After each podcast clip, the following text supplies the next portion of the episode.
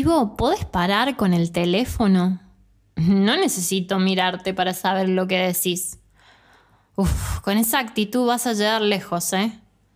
Tanto como Google Maps me lo permita. ¿Te parece poco? Esa es la clase de atención que me presta mi hermano.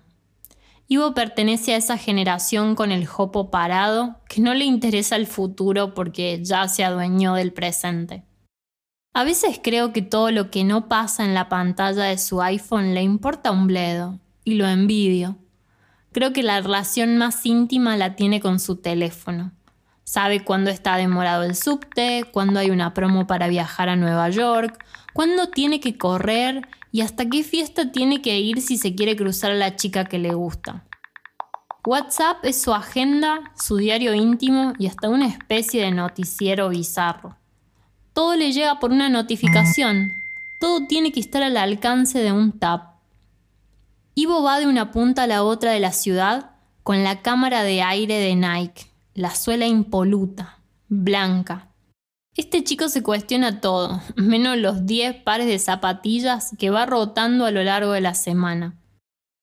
Pasa de usar jean en la facultad al jogger para ir a entrenar y luego a la gabardina elastizada para un cumpleaños.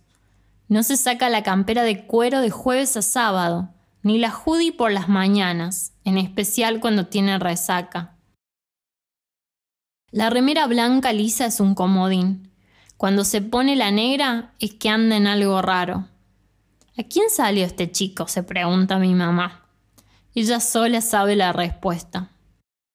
En su grupo de amigos son todos sacados del mismo molde, dijera mi abuela. Parecen hijos de un entrenador de preparatoria americana o de un jugador de la NBA.